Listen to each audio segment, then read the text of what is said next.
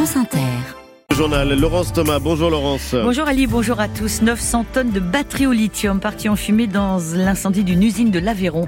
Le feu est désormais maîtrisé, aucun blessé à déplorer. Le confinement de la population est levé ce matin.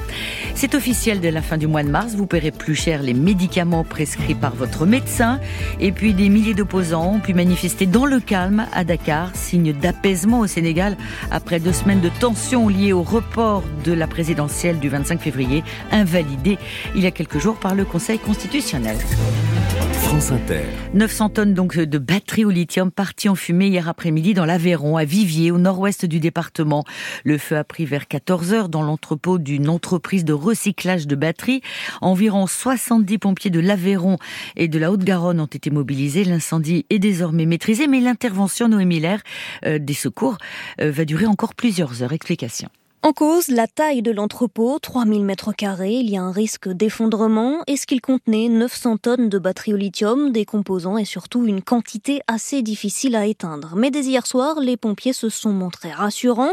L'incendie est circonscrit à son périmètre et les mesures de toxicité des fumées permettent aussi d'écarter tout risque. Les habitants et employés à proximité qui avaient été appelés à se confiner par précaution ont d'ailleurs pu sortir dès la fin de journée. Il n'y a aucun blessé, mais le secteur reste à éviter précise la préfecture. D'autres mesures doivent désormais être réalisées, notamment par des marins-pompiers de Marseille.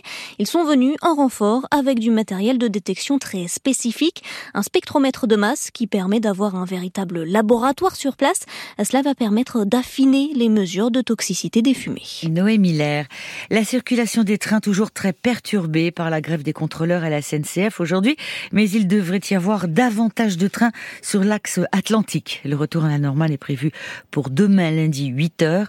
Selon la SNCF, 150 000 voyageurs sur un million n'ont pas pu se déplacer en raison de cette grève. L'ancien patron de Frontex, l'agence de l'Union européenne chargée du contrôle des frontières, Fabrice Légéry, devrait figurer en troisième place sur la liste de Jordan Bardella aux européennes. Information du journal du dimanche. Ce haut fonctionnaire français de 55 ans, énarque et normalien, a occupé la direction de Frontex de 2015 à 2022 avant d'en démissionner à la suite d'une enquête disciplinaire. À partir du 31 mars prochain, acheter une boîte de médicaments à la pharmacie coûtera un peu plus cher. La franchise médicale, autrement dit, le reste à charge pour le patient va doubler de 50 centimes. Elle passe à 1 euro. Cela fait des mois que le gouvernement l'avait annoncé. Le décret est paru hier au journal officiel. D'autres actes médicaux sont aussi concernés. Le gouvernement espère renflouer les caisses de la Sécu en économisant 800 millions d'euros, Sophie Becherel. Créée en 2008 sous la présidence de Nicolas Sarkozy, la franchise médicale était restée inchangée depuis. À partir du 31 mars, on devra donc payer de sa poche 1 euro au lieu de 50 centimes pour chaque boîte de médicaments, pour une consultation chez le kiné ou un soin infirmier. Pour le transport sanitaire, le reste à charge passe de 2 à 4 euros. La participation forfaitaire, elle, concerne la consultation chez le médecin, les examens radiologiques et les analyses biologiques. Elle passe de 1 à 2 euros. En sont exemptées les femmes enceintes, les mineurs et les personnes bénéficiaires de la complémentaire santé solidaire. La franchise et la participation forfaitaire restent toutefois plafonnées à 50 euros par an.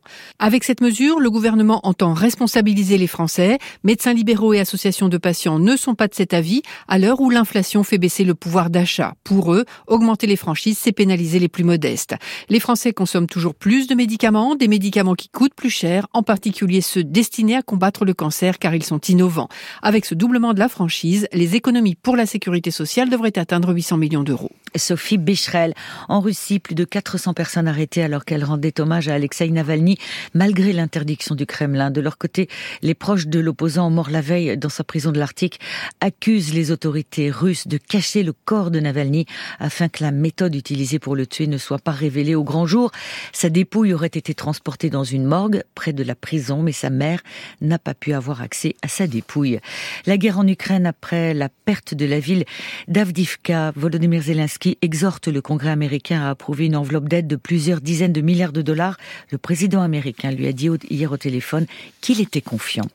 Au Sénégal, la société civile a marché hier dans les rues de Dakar pour mettre la pression sur le président Macky Sall afin d'aller voter avant le 2 avril, date de la fin de son mandat.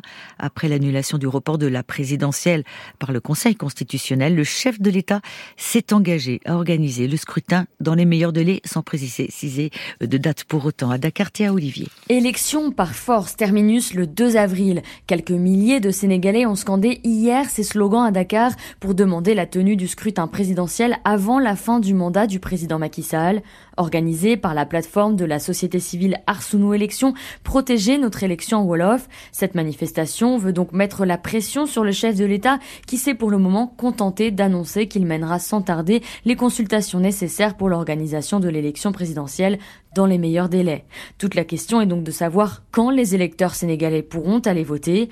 Impossible de maintenir la date initiale du 25 février, la société civile propose alors de raccourcir la campagne électorale et de faire un premier tour le 3 ou le 10 mars, puis un éventuel second tour le 24 mars, afin que la passation de pouvoir puisse se faire le 2 avril, car prolonger le mandat du chef de l'État serait contraire à la Constitution.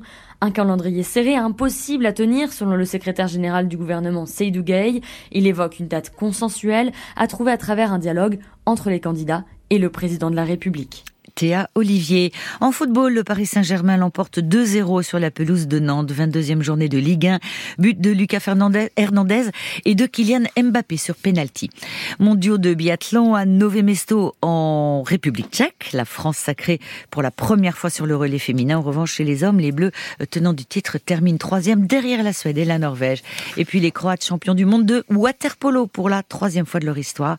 Victoire 15 à 13 au tir au but hier contre l'Italie. C'était à Doha, au Qatar. La France, elle, rate le bronze. Elle a été battue par l'Espagne. Merci Laurence Thomas. À suivre euh, dans la prochaine demi-heure sur Inter.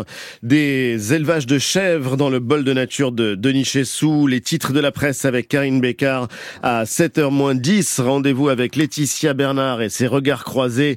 Et puis un hommage aux grands acteurs de doublage dans le temps des séries avec Benoît Lagan.